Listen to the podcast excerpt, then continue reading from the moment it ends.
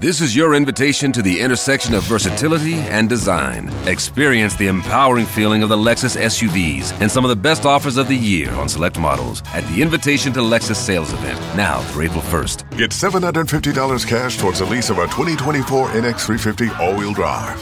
Experience amazing at your Lexus dealer. Call 1-800-USA-LEXUS for important lease cash offer and pricing details. Restrictions apply. Not all customers will qualify. Offer available in the Lexus Eastern area and it's April 1st, 2024. Osnabrück und Delmenhorst liegen jetzt nicht so weit auseinander, ne? Nicht so sehr weit auseinander. Olaf Scholz ist gebürtiger Osnabrücker, was man gar nicht so richtig weiß. Entdeckst du beim Kanzler eine gewisse, vielleicht auch regional geprägte Seelenverwandtschaft? Dieses sehr ruhige, gelassene, abwartende ist natürlich sehr niedersächsisch. Wie, wie man bei uns eben sagt, jetzt erstmal ein bisschen ins Sitzen kommen.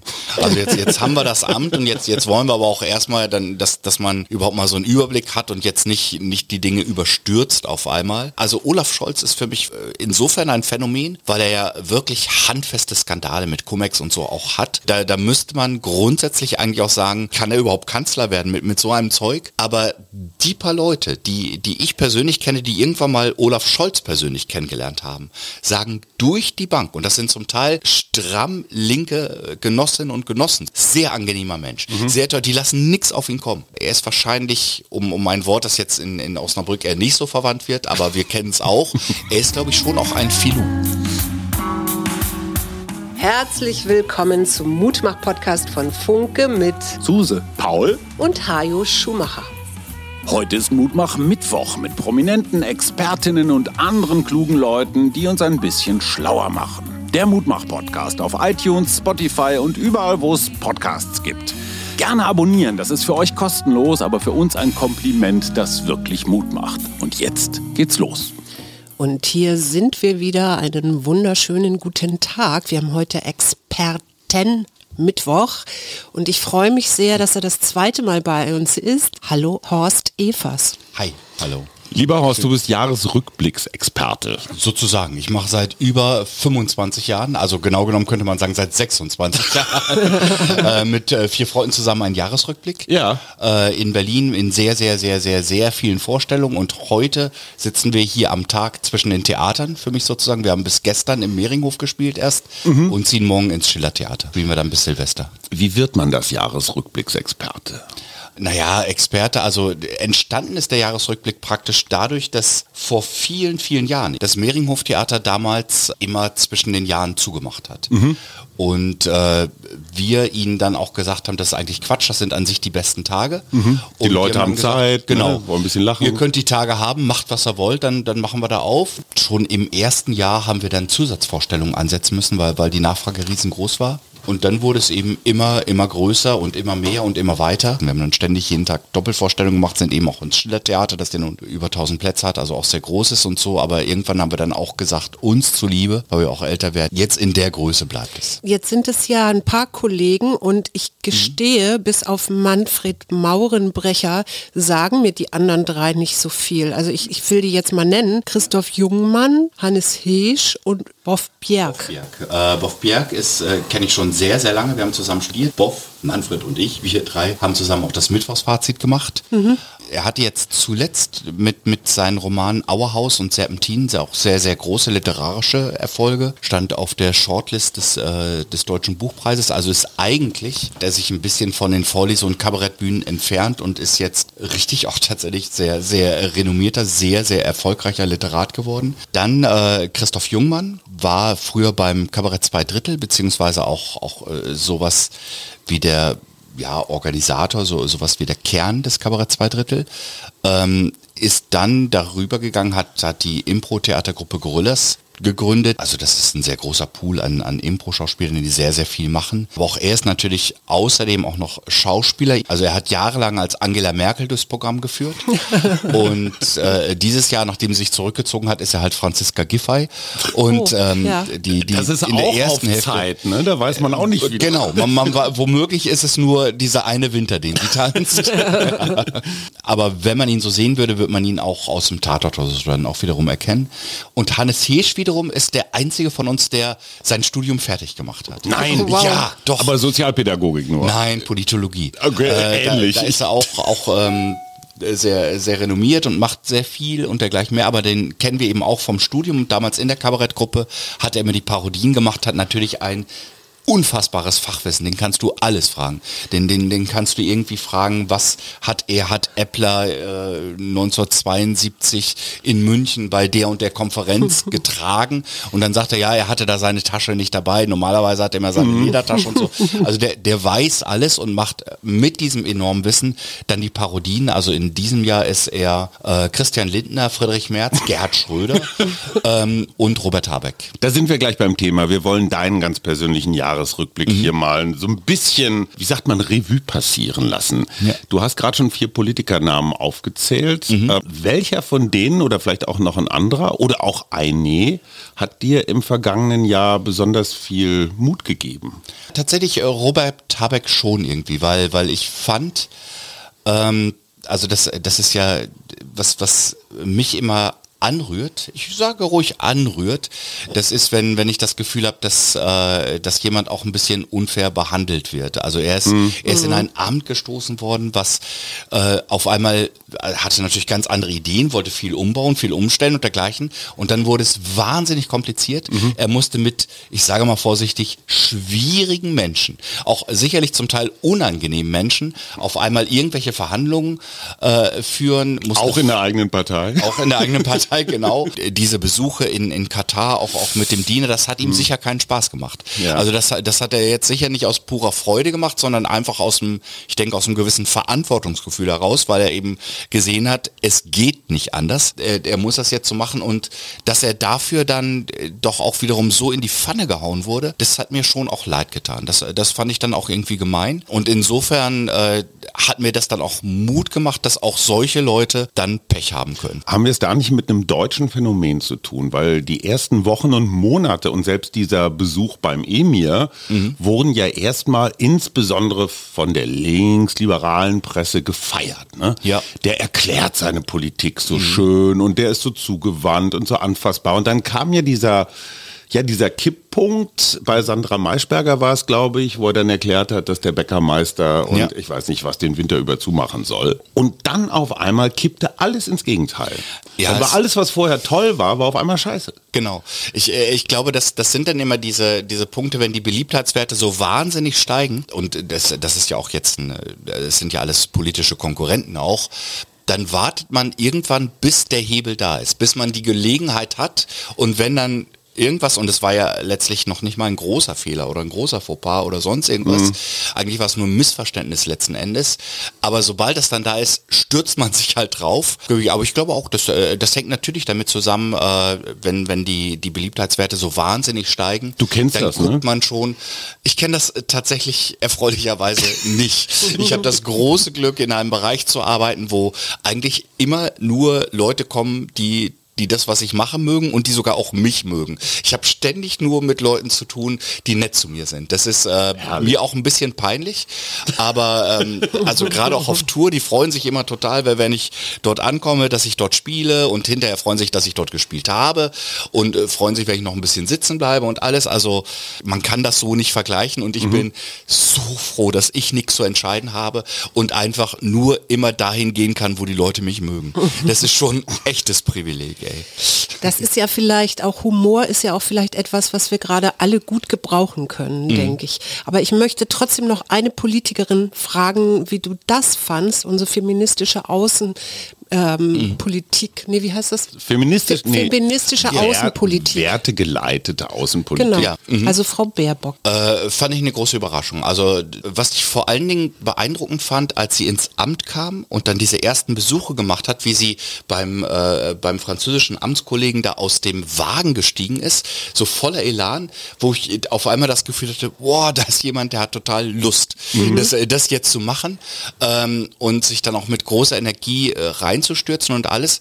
Ähm, und ich, ich weiß gar ich hatte das lange nicht mehr gesehen. Also bei, bei vielen Ministern und so, dass, dass sie irgendwie Lust dazu haben, das zu machen, dass sie, mhm. äh, dass sie was machen wollen. Ich finde nach wie vor, sie gibt eine sehr, sehr gute Figur ab. Sie hatte ein paar große Momente, wie, äh, wie, wie dort mit, mit Lavrov, der sie zum, zum Wodka trinken äh, überreden wollte, mit dem seien sie auch mal ein bisschen mutig. Er wollte sie, sagte, sie hat, eigentlich. Äh, ja, genau. und, und äh, sie ihm sagte, äh, sie hat zwei oder drei Kinder geboren, das ist äh, Mut genug. Jeder weiß, dass es in so einem Moment, wo, wo man dann schlagfertig sein muss, auch immer Glück ist, dass dir was einfällt. Ja. Äh, natürlich, aber das Glück hatte sie dort und das sind gute, sehr große Momente, die ihr bleiben. Ich und finde, dass, ja dass sie das ganz erstaunlich gut macht. Und sie ist ja auch nicht immer auf Linie mit dem Kanzler zum Beispiel. Ja. Ne? Kanzler ist eine gute Überleitung. Mhm. Ähm, Osnabrück und Delmenhorst liegen jetzt nicht so weit auseinander. Ne? Nicht so sehr weit auseinander. Olaf Scholz ist gebürtiger Osnabrücker, was man gar nicht mhm. so richtig weiß. Entdeckst ja. du beim Kanzler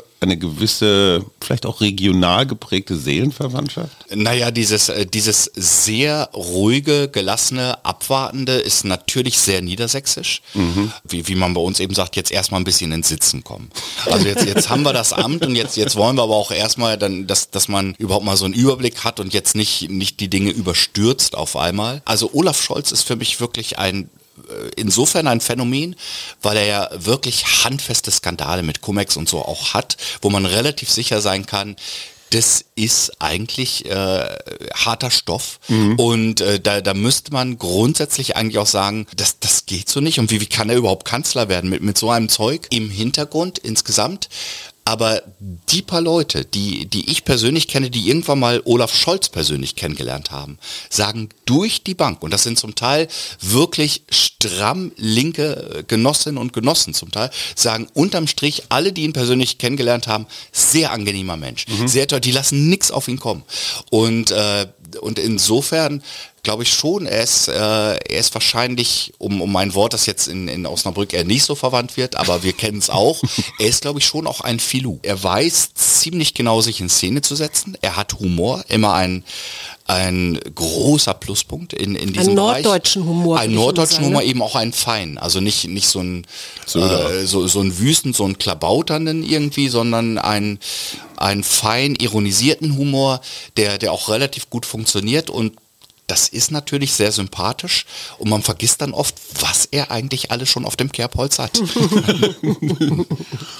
Jetzt äh, sind wir ja bei der großen Politik gewesen, aber mich interessiert viel mehr, wie denn dein persönlicher Jahresrückblick auf 2022 ist. Na, ich habe natürlich auch wie wahrscheinlich, ähm, ja, mit Sicherheit jeder, erst recht hier in der Stadt Berlin, ähm, sehr auch da, damit zu tun gehabt mit der zunehmenden Dysfunktionalität der Gesellschaft sozusagen oder unserer, äh, unserer Unternehmen. Also es, im Jahresrückblick mache ich das am Beispiel der Deutschen Post. Die, äh, also die Briefpost kommt nur noch einmal die Woche und wenn überhaupt dann gebündelt, viele Mahn- und Terminschreiben sind schon abgelaufen, bis man den Brief bekommt, mhm. wo man oft dann auch denkt, ja, das ist jetzt schade. und ähm, mit, mit dem ganzen äh, Bereich, die Postämter werden alle geschlossen, stattdessen gibt es Paketshops, die zur Hälfte aus dort liegenden Paketen bestehen. Was sie früher mal verkauft haben, haben, man weiß es oft nicht mehr, teilweise nicht mal die Besitzer. ähm, Videotheken sind das, glaube ich. Gewesen, ja, zum Teil. Manchmal auch Blumenladen und so. Also es ist oft, ich habe sie gefragt, sie haben da manchmal noch Fotos und sehen, nee, guck, hier waren mal Blumen. Also wir, wir haben jetzt beispielsweise durch, äh, im, auch im, im Jahresrückblick natürlich ein sehr großes, weil es auch wirklich mal ein lustiges Thema ist, zu dem man gut Witze machen kann, ist die Wahlwiederholung in Berlin. Ach komm. Ja, genau, natürlich. Das ist also, wenn wir eins können, dann ja Selbstironie. Ja. Und da haben wir großen Spaß dran und große Freude.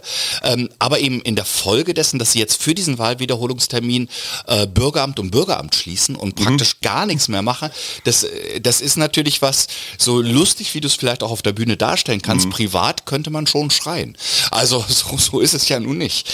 Ich mag ja auf, auf Tour aller Fahrten nach wie vor mit der Bahn, bin nach wie vor ein großer Freund der Bahn, habe sie immer in Schutz genommen, immer gesagt, komm, die Bahn ist viel besser als ihr Ruf, ganz oft bekommt man gratis viel mehr Fahrzeit dazu, als einem eigentlich zusteht. Aber im letzten Jahr würde auch ich sagen, war auch ich teilweise an der Kante. Also wo, wo ich kurz davor war zu sagen, mhm Jetzt habe ich aber doch fast die Schnauze vor. Also jetzt komm. Ähm, damit bist du einer der Letzten. Ne? Damit bin ich einer der allerletzten. Ich bin, bin glaube ich, einer der, der immer noch mit am meisten Verständnis.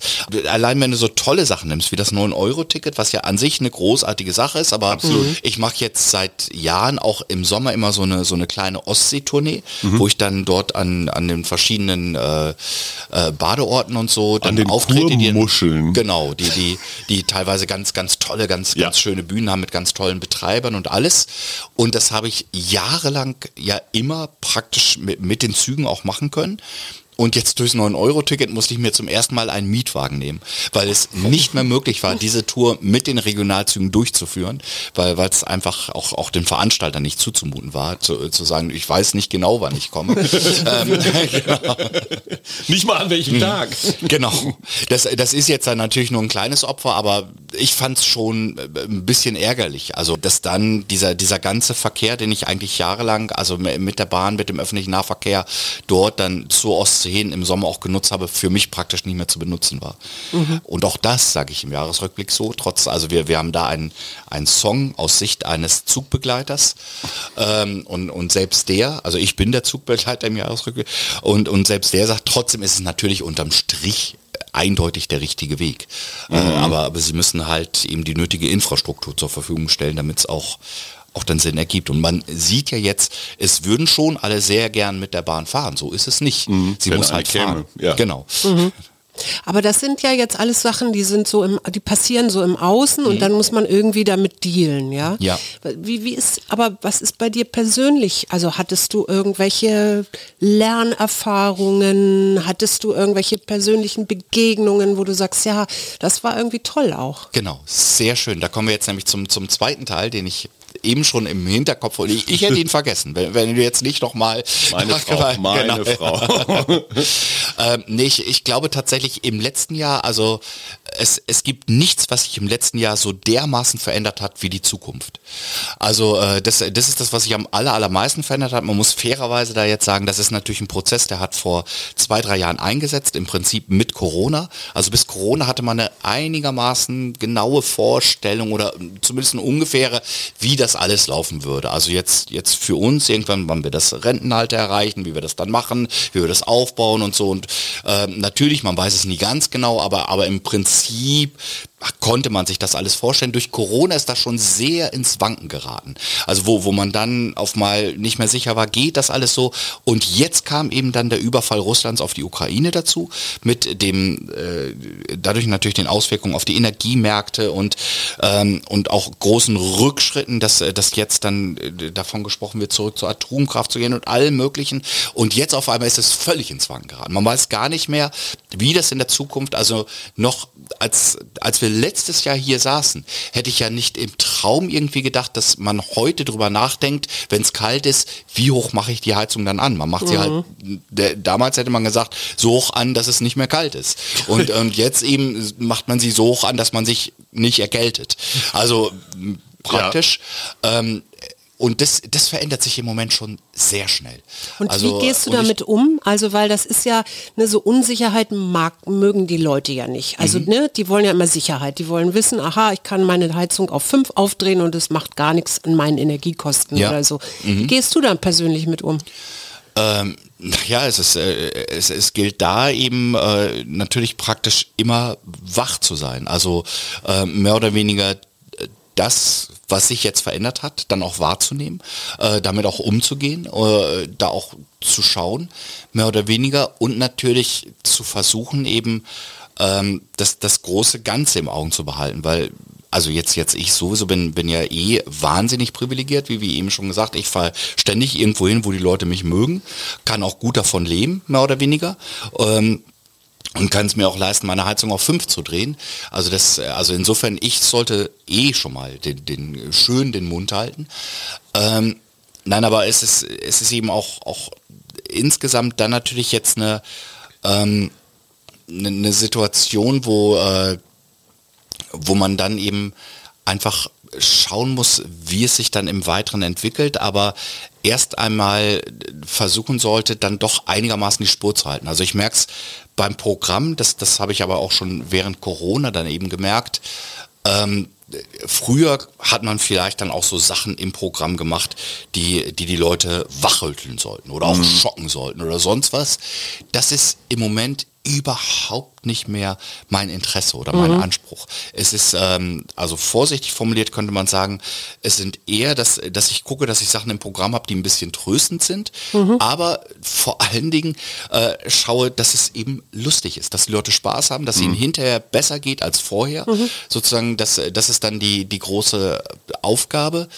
Ähm, und äh, das tatsächlich äh, dann aber auch im normalen Alltag, im normalen Leben. Also ich, äh, ich versuche, das, äh, das, das klingt dann immer so, so ein bisschen, aber, aber ich, ich sage es einfach mal, auch wenn es mir ein bisschen unangenehm ist, das sozusagen, ich versuche halt in allem, was ich tue, irgendwie ein Gewinn zu sein.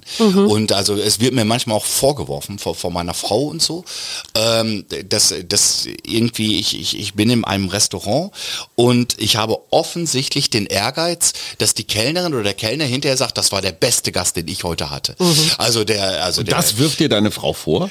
ja, weil ich praktisch immer, ähm, immer bemüht bin, Mhm. irgendwie äh, das jetzt richtig toll zu machen. Und, Und sie du sagt, findest die jetzt versalzt- entspann dich doch einfach. Jetzt sitz doch mal da und isst diese Suppe. Die ist ja gut und das ist schön, aber du musst jetzt nicht auch noch die Kellnerin unterhalten und so. Gib ihr halt ein schönes Trinkgeld, da freut sie sich viel mehr drüber als, als über das. Ähm, und sie hat wahrscheinlich auch recht.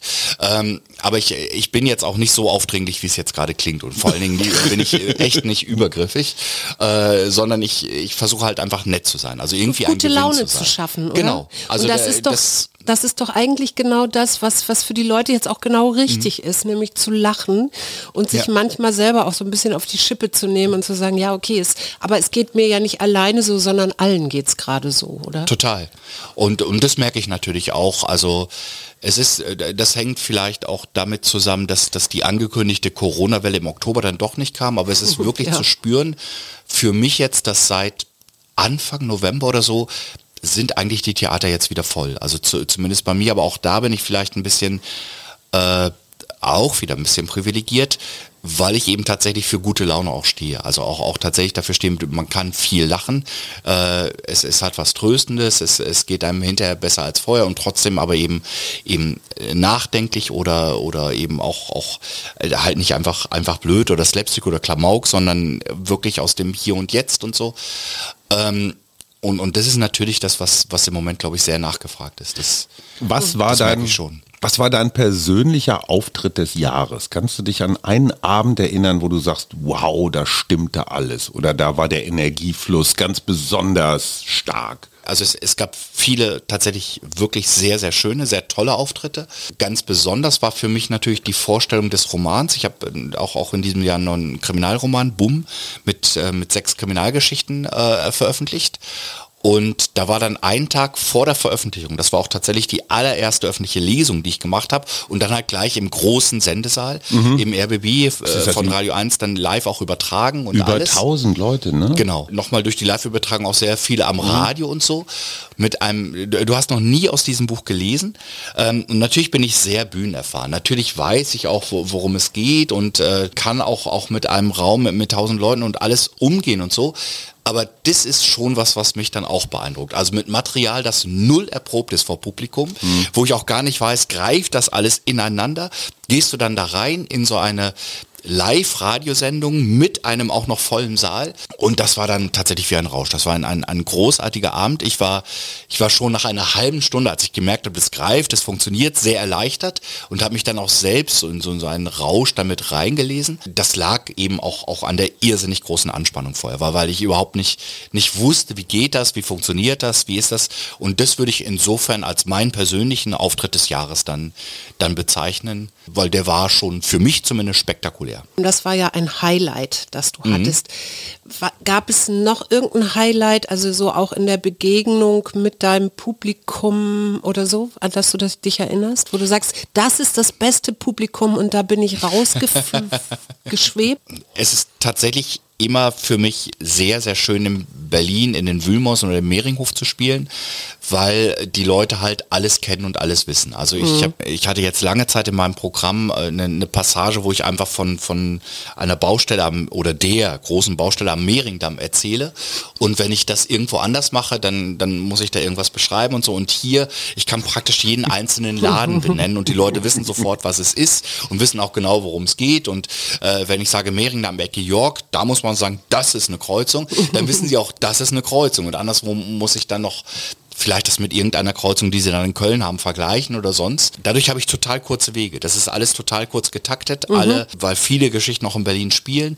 Alle kennen das mehr oder weniger und natürlich auch, auch wie jetzt eben die, die Situation mit der Briefpost, mit der Paketpost, das ist natürlich auch in anderen Städten, aber in Berlin ist es nochmal besonders. Und Ja. hier kann ich eben sagen, ähm, wenn Sie die Post an Heinecke-Platz geschlossen haben, weiß auch jeder sofort, äh, was der Heinecke-Platz ist und dass diese Post geschlossen ist und was das bedeutet. Das ist deshalb schon immer toll für mich. Also immer, immer schön. Ich muss total wenig nachdenken. Ganz besonders war, waren für mich auch die Auftritte in Wänswil, das ist am Zürichsee in der Schweiz. Und da war ich tatsächlich, das ist im Ticino eine super schöne Bühne, da war ich dann drei oder vier Tage sogar. Die leben natürlich sehr davon, dass, dass die Leute, das ist gerade mal 20 Minuten von Zürich entfernt, dann auch von Zürich dann nach, nach Wänswil kommen. Und da habe ich gespielt, als der Krieg ausgebrochen ist. Also genau in, in dem Moment. Ähm, und das war, das war völlig surreal natürlich, weil dort am Zürichsee, ähm, also ich, ich kenne keine Region auf der ganzen Welt, ich war jetzt noch nicht auf der ganzen Welt, aber, aber keine Region von denen, die ich befahren habe, wo die Leute weniger Probleme und Sorgen haben. Also das ist dort, das, das ist wirklich, die sind so entspannt, das ist so, und es war, war dann da ja auch, auch sogar noch ein relativ gutes Wetter. Also man saß dann an diesem Zürichsee und gleichzeitig aber auf dem Handy diese Nachrichten gelesen von, von diesem Krieg und wusste, das geht jetzt allen so mehr oder weniger gerade. Ähm, wo, wo ich dann in den Vorstellungen auch vorher immer die, die ersten 15 Minuten einfach, einfach erstmal alle eben, eben wieder diese schön erstmal so ins Sitzen kommen. Ne? Erstmal alle ins Boot holen. Das ist jetzt eine außergewöhnliche Situation in, äh, in, in dem Moment. Bisschen darüber auch reden, wie wie es einem geht und, und dann aber also natürlich immer eine, also ich, ich spiele in der Schweiz dann schon eine sozusagen Schweiz-Edition des Programms, so, so dass auch für, für die Schweizer alles gut ist. Kannst du denn Schweizerdeutsch? Deutsch? Äh, ich darf es nicht. Meine Frau ist Schweizerin und sie sagt grusig. Wenn, ich rede, grusig, äh, mach's nicht. Tu, tu das den Leuten nicht an. Versprich mir, dass wenn du ohne mich da durch die Schweiz tourst, das nicht machst. Also ich könnte es theoretisch schon ein bisschen, aber ich darf es nicht und schon gar nicht jetzt. Das könnte sie ja hören. Also Ja. gar nicht vor Zeugen. Also ich kann dann privat vielleicht, aber ähm, äh, das, das waren dann außergewöhnliche Abende, wo man natürlich auch lange dann, also das, das bietet sich aber auch an, das Ticino hat auch so ein Café mit dabei, eben genau deshalb dann lange noch hinterher zusammengesessen hat und erstmal den, sich über den tollen Abend gefreut hat, aber dann auch über die ganze Situation mit allem drumherum. Das würde ich dann als als zweites noch mit dazu nehmen. Also der, der eine sozusagen künstlerische Höhepunkt mit dieser Buchvorstellung und dann dieser emotionale Höhepunkt mit, mit diesen vier Tagen, ausgerechnet auch noch am Zürichsee, als der Krieg ausgebrochen ist. Man kann das jetzt nicht sehen, aber jetzt kommt der Markus Lanz-Moment. Ich lege meine feuchtwarme Hand auf deinen Unterarm. Ja, ich schaffe Nähe. Ja. Frage dich, Horst, ähm, was hast du in, im vergangenen Jahr über dich selbst gelernt? Über mich selbst gelernt habe ich vor allen Dingen, dass, dass ich, glaube ich, mittlerweile damit leben kann, keine klare Meinung mehr zu vertreten zu bestimmten Themen. Nehmen wir mal die Klimakleber, die Klimaaktivisten, ähm, wo ich eigentlich totales Verständnis habe für, für das, was sie machen. Das auch irgendwie richtig finde, dass junge Leute sowas machen. Auf der anderen Seite aber es immer natürlich schwierig finde, wenn man sozusagen Unschuldige in Geiselhaft nimmt für seine Aktion. Also irgendwie ist es nicht die richtige Protestaktion. Also da, das ist noch nicht ganz zu Ende gedacht. Aber jetzt bin ich ja in der Situation, wie, wie, wie ihr womöglich auch immer mal wieder, dass ich dann gefragt werde, ähm, hier, äh, letzte Generation, bist du eher dafür oder eher dagegen? Und ich habe lange dann, weil, weil ich ja weiß, dass diese Frage immer mal wieder kommt und lange dann überlegt und irgendwann mit großer Erleichterung festgestellt, ich muss gar keine Antwort haben. Ich kann ohne weiteres sagen, teils, teils oder einerseits, andererseits für das Anliegen, auch für die Aktionen grundsätzlich Verständnis. Und ich habe aber auch großes Verständnis für die Leute, die einfach genervt sind bei all dem Zeug, was sowieso schon ist, dass sie dann auch noch jetzt in dem Stau stehen müssen. Und habe hab im Jahresrückblick beispielsweise ein ein tatsächliches Gespräch auch mit einem lieben Freund, der sagte, ja, so, so lange wie, wie die Aktivisten nur dann Tomatensuppe auf Gemälde hinter Glas schütten, da hast du natürlich Verständnis, da haben wir Verständnis, aber was ist, wenn sich dieser Protest auch auf die darstellenden Künste ausweitet. Und irgendwann so ein Klimaaktivist neben dir auf der Bühne steht, Erbsensuppe über dich schüttet und sich an dir festklebt, hast du dann auch noch Verständnis, ähm, wo ich dann sage, weiß ich nicht, es kommt auf die Erbsensuppe an.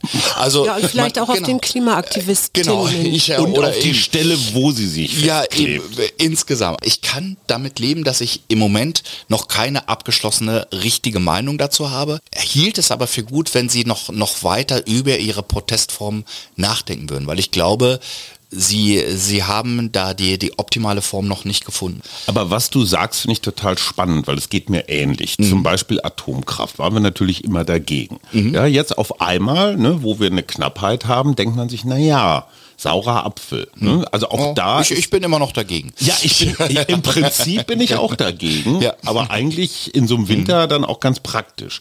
Oder Bundeswehr, ne, waren wir ja auch immer dagegen. Ja. Auf einmal stellen wir fest, huch, wenn der Putin jetzt noch eine Grenze weiterkommt, dann steht er bei uns vor der Tür. Und da wäre es doch vielleicht ganz praktisch, wenn man einen funktionierenden Panzer hätte. Dieses keine abgeschlossene Meinung haben, das würde ich auch als 2022 Resultat für mich persönlich in Anspruch nehmen. Wir machen noch mal weiter mit dem Markus Lanz Moment. Die feuchtwarme Hand klebt jetzt tatsächlich schon an dir. Was hast du über dieses Land gelernt, über dein Deutschland 22?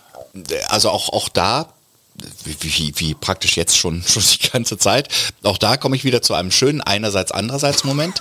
Wahnsinnig viel Freundlichkeit, auch Zusammenhalt. Ich war, als, als die Flüchtlinge aus der Ukraine kamen mit den Zügen, war ich zufällig am, am Bahnhof, als wirklich die ersten Züge kamen, war, weil ich, ich glaube, nach Köln gefahren bin zum WDR oder so, habe das dann dort alles gesehen und war wieder irgendwie geradezu hingerissen davon, wie viele Berlinerinnen und Berliner da jetzt schon wieder waren und selbstlos einfach geholfen haben, wie auch in diese Stellen gegangen sind, um die Sachen zu verteilen und wie hilfsbereit, wie, wie äh, Bernhard Moser von, von Eat Berlin mit, mit, der, ähm, mit der ganzen Aktion da das, das organisiert hat. Das haben sie sehr, sehr, sehr toll gemacht, sehr, sehr schön. Also da war ich auch, auch natürlich wieder ein bisschen stolz. Das sind schon alles die Momente. Auch es ist schon nach wie vor eine große Umsicht, eine große Wärme, finde ich, da in der Gesellschaft. Das merkst du immer wieder. Es ist oft so nett dann, dann in Läden, wo, ähm, wo du hinkommst äh, mit, also man, man kommt in die Schneiderei und sagt, oh, mir ist gerade jetzt der Reißverschluss kaputt gegangen hier,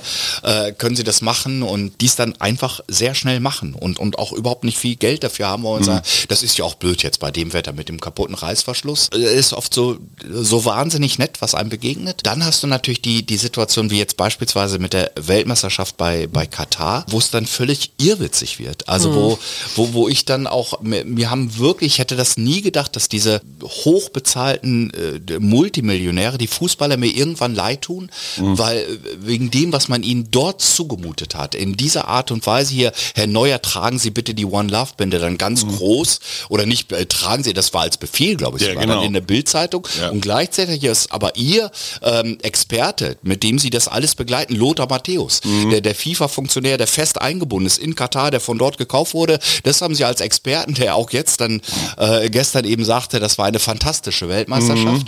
Ähm, also eine, eine derartige Heuchelei und, äh, und, und wirklich dann auch eine, eine Bigotterie, also ein, ein selbstgefälliges Gehabe, dann auch, auch in, in dem Falle und das wurde dann an diesen, wie ich dann auch finde, wirklich in dem Fall mal mal armen, zwar hochbezahlten, aber armen Fußballprofis ausgelassen, die praktisch keine echte Unterstützung hatten im Vergleich zu anderen. Dann aber, als sie dann verloren haben, und das ja auch noch sehr unglücklich, dann wurde auf sie eingedroschen ohne Ende, als wenn sie doof sind und gar nichts können. Und das war schon sehr gemein. Und wie, wie sich sowas dann auf einmal so, so hochspult, da denke ich dann schon, wir sind alle wahnsinnig geworden. Die sind alle, das ist alles einerseits, andererseits. Wenn der Emir jetzt anrief, also vor dem Robert Habeck geknickst hat und sagt, hey was, Katar ist nicht Katar, wenn Sie nicht bei uns gespielt haben. Wir haben jetzt hier ein halbes Dutzend toller Stadien leer stehen. Wollen Sie nicht in Doha mal Ihre Show spielen?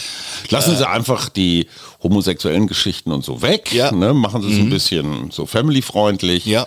Was müsste der Emir auf den Tisch legen, damit du da spielst? Das ist Gott sei Dank so dermaßen unrealistisch, äh, dass ich guten Gewissens sagen kann, äh, das würde ich auf gar keinen Fall machen. Tatsächlich, wenn, also jetzt vom, vom Unrealistischen weg, also wenn wir über die Summen, über die bei den Fußballern reden, äh, wenn er tatsächlich natürlich 10 Millionen hinlegt und äh, dann beispielsweise hier ähm, alle möglichen Vereine für queeres Leben und dergleichen mehr, also wenn ich dann sagen würde, diese 10 Millionen, die ich von diesem E-Mail bekomme, werde ich komplett an solche Organisationen spenden und geben, dann ist es ja praktisch ein sinnvolles Umlenken des Geldes. Absolut. Also dann, äh, das ist ja dann bei denen besser als dort. Und äh, dann würde ich es wahrscheinlich machen und für mich nur äh, nur sozusagen Kost und Logis dann noch, noch beanspruchen und dorthin verteilen. Aber das müsste es dann, glaube ich, schon sein. Anders wäre es, anders äh, würde ich auch, ich, ich riskiere ja Freundschaft. Also mir, mir sind die Freundschaften schon wichtiger als, als jetzt läppische 10 Millionen. Also, Kennen wir. Kennen wir. ja. Da bist du gerade bei einem interessanten Thema, was mich ähm, sehr begeistert hat, dass scheinbar jetzt in diesem Jahr eine riesengroße, es eine riesengroße Spendenbereitschaft gab, also die Leute mehr gespendet haben als im letzten Jahr noch oder so. Was sagst oder wo würdest du sagen, Leute, dafür lohnt es sich zu spenden? Also wir hatten jetzt eben schon so eine Idee, aber vielleicht gibt es ja irgendwas Konkretes, wo du sagst, ja, da macht es Sinn, spenden. Suse fragt nach deinem Tier des Jahres. Nein, nicht in Ja, vielleicht für die Leguan-Hilfe oder so. Es gibt mittlerweile so viele ganz, ganz tolle Organisationen, die sehr zielgenau, sehr direkt arbeiten. Und man vergisst aber auch, dass schon auch die großen Organisationen wie Ärzte ohne Grenzen, Amnesty International oder Brot für die Welt auch, dass die auch nach wie vor sehr, sehr tolle Arbeit leisten. Fürs, fürs deutsche Gesundheitswesen. Ja, da gibt es ja jetzt Tauschbörsen. Tauschbörsen, stimmt. Ja. Genau. Ich tue mich da im Moment ein bisschen schwer, dann eine dieser, dieser Organisationen rauszunehmen. Das ist ja auch, glaube ich, schön. Das ist ein Moment der Besinnung. Sich überlegen, wenn, wenn man sich jetzt einfach sagt, so jetzt, jetzt nehme ich mir mal 100 Euro und äh, damit mache ich irgendwas Gutes und sich dann selbst einmal hinsetzt, was mache ich damit? Und, und einfach mal, mal überlegt, was, was finde ich jetzt das Wichtigste oder ich teile es auf und spende zweimal 50 Euro. Das ist, glaube ich, für jeden dann auch ein schöner privater Moment der, der Besinnung. Wir machen weiter mit, mit, mit Markus Lanz. Gibt es irgendeine Angewohnheit, die du im vergangenen Jahr abgelegt hast? Oder aber eine, die du dir zugelegt hast? Also meditierst du morgens und hast jetzt meinetwegen das Rauchen aufgehört? Ich weiß gar nicht, ob ich darüber äh, dann, dann äh, letztes Jahr schon gesprochen habe. Es, äh, es war eben durch den Bandscheibenvorfall, den ich Ende letzten Jahres hatte. Ich auch. Äh, genau. Be, Den bin ich hier gelassen. Genau. Das ist ein Das tut mir sehr leid. Ja. Wanderbandscheibenvorfall. Der hat mich jetzt angesprungen. Eben, äh, bin ich jetzt ja jemand auch, der ständig halt seine Rückenübung macht, auch teilweise dann also mit mit mit den Entspannungs- und äh, Dehnübungen, die die mit dabei sind, Machst du teilweise wirklich? dann auch im Zug und so. Ich mache das wirklich nach wie äh, also der der Bandscheibenvorfall, den ich hatte, war extrem schmerzhaft mit mit auch Oh ja. ähm, Schmerzmitteln, die mich persönlich sehr beeindruckt haben. Also einmal, ich habe diese, diese sogenannten Oxys bekommen, also wo sie Ja. in Breaking Bad das Crystal Meth draus machen, Ja. wo, wo dir auch gesagt wird, wenn du es länger als drei Tage nimmst, musst Bist du danach drauf, einen ne? Entzug machen. Ja. Deshalb habe ich nach drei Tagen das abgesetzt, um dann einen eben Tag. Morphium zu nehmen. Tilidin, Oh ähm, da war dann, das kannst du sieben Tage nehmen und das war also insgesamt über zehn Tage diese heftigen Dinger, wo natürlich alles der Blutdruck in die Höhe schießt und dergleichen mehr und trotzdem waren da immer noch diese Schmerzen. Das, ey, das hat mich wirklich sehr beeindruckt. Und das hält bislang vor. Ich mache wirklich ziemlich gewissenhaft immer noch diese Rückenübungen, nenne sie mittlerweile, weil ich aber nicht so alt wirken möchte, halt auch Yoga.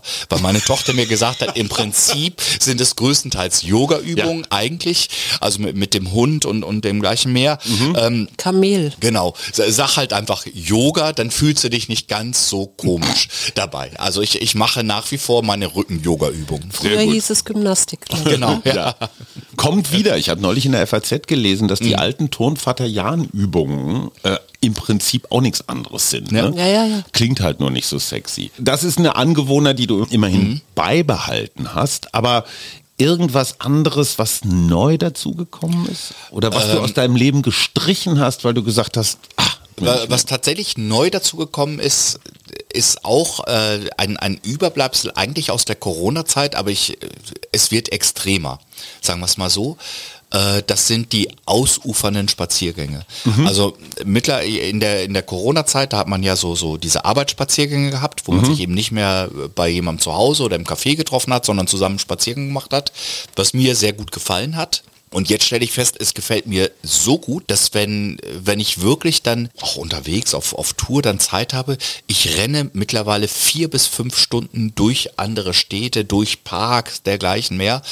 Ähm, das, das tut mir total gut. Was genau also das, passiert das wird da? immer mehr. Also damals war es immer so eine Ja. halbe Stunde, Stunde mehr oder weniger. Und jetzt sind so, so vier, fünf Stunden am, am Stück. Gehst du da achtsam durch oder wie? Also was passiert da, wenn du, wenn du spazieren gehst? Na, Ich, ich gehe total gerne durch Städte, weil, weil ich äh, schon auch immer noch auf Sachen gucke. Ähm, spiele aber an sich im, im Kopf, ich, ich habe ja ständig irgendwas, was zu schreiben ist. Ständig einen Abgabetermin, ständig irgendwelches Zeug und, äh, und, und, und schreibe dann die, äh, die Liedtexte. Also manchmal komme ich dann von einem dreistündigen Spaziergang mit einem fertigen Lied wieder. Das ist dann schon ziemlich super und ich kann es fast auswendig. Schreibst du unterwegs mit oder behältst du es im Kopf? Nee, das, äh, das singe ich mir dann selbst als äh, Sprachnachricht äh, auf meinen, also ich, ich habe natürlich auch ein, äh, ein, ein, Ein Mobilfunkgerät. ja, das auch, aber darin auch ein, äh, wie, wie, wie sagt man, ein, ein WhatsApp-Dings, wo ich WhatsApps an mich selbst schreiben kann und Sprachnachrichten an mich selbst.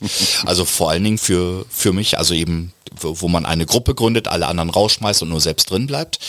Und dann hat man das ähm, und jetzt gerade bei, bei Liedtexten und so singe ich das dann in Sprachnachrichten ein oder spreche das in Sprachnachrichten rein. Also früher hätte man ein Diktiergerät gehabt, jetzt, jetzt ist es dann halt das Handy und, und sortiere das dann so und, und durch, durchdenke die, die Sachen so. Und es ist wirklich äh, ganz, ganz erstaunlich, während man, wenn, wenn ich am Schreibtisch sitze, spätestens, also bei, bei jetzt wirklich heftiger kreativer Arbeit, würde ich persönlich sagen, nach einer Stunde ist eigentlich immer Schluss. Nach einer Stunde machst du dann nur noch korrigieren, nur noch überarbeiten und so, weil, weil der, der eigentliche Prozess des, des Kreativen, das hältst du nicht länger als eine Stunde durch. Beim Spazierengehen überraschenderweise schon. da weil da du in kannst du dann drei, bist. vier, fünf Stunden immer noch wieder und, und dann machst du halt eine kleine Pause, aber dann, dann geht's noch mal wieder los oder dann, dann spricht man das eine, was man jetzt hat, eben aufs Band und fängt eine andere Geschichte an. Das, äh, man, hat eine tatsächlich viel längere kreative Zeit, wenn, wenn man dabei läuft. Ich bin absolut bei dir. Das Mhm. ist immer so mein Trick. Wenn es mir mal ganz, ganz schlecht geht, gehe ich immer los. Also ja. Dann gehe ich wieder in Bewegung. Stimmt nicht. Dann bin ich wieder in Bewegung und dann kommt mein Kopf auch wieder in Bewegung und Mhm. ist nicht so fokussiert auf das Problem oder was auch immer Ja. es dann ist. So. Jetzt möchte ich kurz noch einen Blick ins neue Jahr werfen Mhm. und dich fragen, was wünschst du dir für 2023? Für dich persönlich und die Welt. Genau. Danke, Markus. Mhm. Ja, also äh, für die Welt könnte ich jetzt die, die klassische Antwort der Schönheitskönigin geben, Frieden. Ähm, Das war doch damit haben wir Nicole, war Nicole. Schönheitskönigin? Ne. Nee, ein bisschen Frieden. Ja. Ja. Nee, ich, ich wünsche mir tatsächlich ganz viel Frieden. Auf der einen Seite sowieso dieses unvorstellbare Töten und Morden und äh, barbarische Getue dort. Auf der anderen Seite aber natürlich das unfassbare Verbrennen von Ressourcen auch. Ähm, in, in völlig sinnloser Art und Weise. Das wäre schon sehr schön, wenn das so aufhören würde. Äh, Wünsche mir ein weltweites anderes Bewusstsein über den Umgang mit den Ressourcen, über den Umgang mit dem Planeten und äh, wünsche mir sehr, dass ähm, mehr oder weniger doch im Großen und Ganzen keine weiteren Konfliktherde dazukommen. Äh, Stichwort Indien, Stichwort Taiwan, Stichwort äh, Nordkorea. Wir, wir können, genau. Ähm, wenn ich mir erstmal was Kleines wünschen sollte, würde ich mir wünschen, dass es nicht noch schlimmer wird. Äh, und wenn ich mir was Großes wünschen darf, wünsche ich mir, dass es besser wird. So ganz einfach sozusagen in, in dem Bereich. Ähm, für mich persönlich hingegen äh, wünsche ich mir natürlich, dass ich von, äh, da, habe ich mittlerweile ein Alter erreicht, dass von, ich von weiteren Bandscheibenvorfällen und anderem Zeug verschont bleibe, ich mit. aber mittlerweile tatsächlich auch all die Menschen, die mir wichtig sind. Ich äh, werde jetzt eben 56 im nächsten Jahr, es geht ja immer weiter. Mein Bekanntenkreis bewegt sich auch in etwa so in dieser Altersgruppe. Und ich hoffe schon, dass ich mir um, um wenige Freunde große Sorgen machen muss. Hast du im vergangenen Jahr einen guten Freund, eine gute Freundin verabschiedet? Nein. Das ging mir auch so, hat mich übrigens äh, sehr glücklich gestimmt bis Ja. zum heutigen Tage, weil in den Jahren vorher war es anders. Genau. Bevor Suse noch mal weiter im neuen Jahr rumfummelt, aber gab es für dich eine musikalische Neuentdeckung? Hast du ein Buch gelesen? Vielleicht eine Serie gesehen, irgendeinen Film geguckt, wo du sagst, wow, hat mich total begeistert. Ähm, na, Bücher gab's gab's eine Reihe. Also ich habe tatsächlich, der hat letztes Jahr den äh, Literaturnobelpreis gewonnen, der heißt Gurnak, ein, ein äh, afrikanischer Schriftsteller.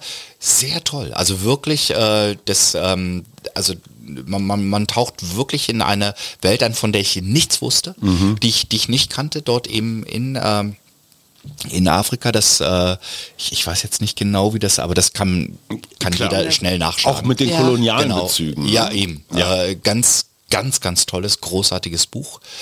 Ähm, äh, sehr schön. Jetzt, jetzt zuletzt habe ich von, von ähm, einem Freund, einem, einem Vorleser, auch Paul Bukowski, äh, das Schlesenburg oder von Jochen Schmidt, Vlogs, auch, auch tolle Bücher. Ähm, also bei, bei Paul ist es, der ist äh, damals in den 80er Jahren schon dann auch in ein, äh, sozusagen in ein Auffanglager für polnische Flüchtlinge nach Berlin gekommen und erzählt von, von dort eben die, die Geschichte, wie seine Familie dorthin gekommen ist. Bei Filmen äh, weiß ich, ich, ich war tatsächlich, muss ich zu meiner Schande zugeben, nicht sehr viel äh, im Kino. Äh, Es ist umso schlimmer, dass dem Kino ja gar nicht gut geht. Und jetzt gebe ich zu, ich habe dazu beigetragen, weil ich war früher durchaus sehr viel im Kino. Aber auch, auch dadurch, dass ich echt viel gespielt habe im letzten Jahr mit den ganzen Nachholterminen und so, äh, gab es halt nicht, nicht wirklich viele, viele Abende. Bist du so ein Serienfreak? Kannst du dich bei Total. Netflix so irgendwo Ja, ja. reinbegeben? Sehr. Was hat dich Also- zuletzt reingesogen? Also ich kann von mir sagen, White Lotus hat mich Echt? begeistert. Ja. Manche kommen da nicht mit klar. Ich fand's toll. Immer in diesen Luxushotels, wo so Dinge passieren Ja. und hinten raus ist die Erklärung völlig anders, als man vorher dachte. Das war aber jetzt meins. Jetzt bist Ja. du dran. Jetzt an äh, Comedy-Serie, also an, an lustigen, fand ich wieder herausragend Atlanta, auch, auch die dritte Staffel jetzt, auch schon die ersten beiden sind, sind herausragend von, von Danny Glover, beziehungsweise auch Childish Barbino, äh, der, der das macht. Das ist, äh, das ist wirklich einfach sehr, sehr gut. Also da, da alle, alle höchsten Respekt. Ähm, dann, äh, dann natürlich ein, ein großer Höhepunkt, der Abschluss von Better Call Saul. Äh, Da bist du immer dran geblieben. da bin ich immer dran geblieben und das ist ja alles andere als selbstverständlich, dass man das vernünftig zu Ende erzählt. Ja. Genau. Was war das mutmachendste Ereignis für dich? Eigentlich schon eben dieser Moment, als ich gesehen habe, wie schnell dann doch wieder so eine Infrastruktur aufbaut von, von Leuten, die völlig selbstlos sofort dann helfen, mit dabei sind, wo ich dann eben doch das Gefühl hatte, ja, wir, wir, äh, wir können viel mehr als Wir als sind man doch denkt. alles Menschen. Genau, Auch, ne? wir, wir, wir sind, so schlecht sind wir eigentlich nicht. Nee. Was ein Schlusswort. Er hängt sich nicht an die große Glocke. Horst Evers, unser ganz persönlicher Jahresrückblick. Schön, dass du dabei warst, lieber Horst. Sehr Ja, gerne. vielen, vielen Dank. Und wer dich jetzt nochmal live erleben möchte, im alle- Schillertheater, wir packen es rein. Es gibt mehrere Vorstellungen Genau. und unbedingt. Und schnell Empfehlung. zugreifen, Ja. weil bestimmt schon ausverkauft Es ist, es ist tatsächlich sehr gut besucht, aber außer für Silvester, also Schillertheater ist ja auch, auch groß, gibt's im Moment noch für, für alle Tage Karten. Ja. Bis dahin und viel Spaß mit Horst Evers. Vielen, vielen Dank. Dankeschön.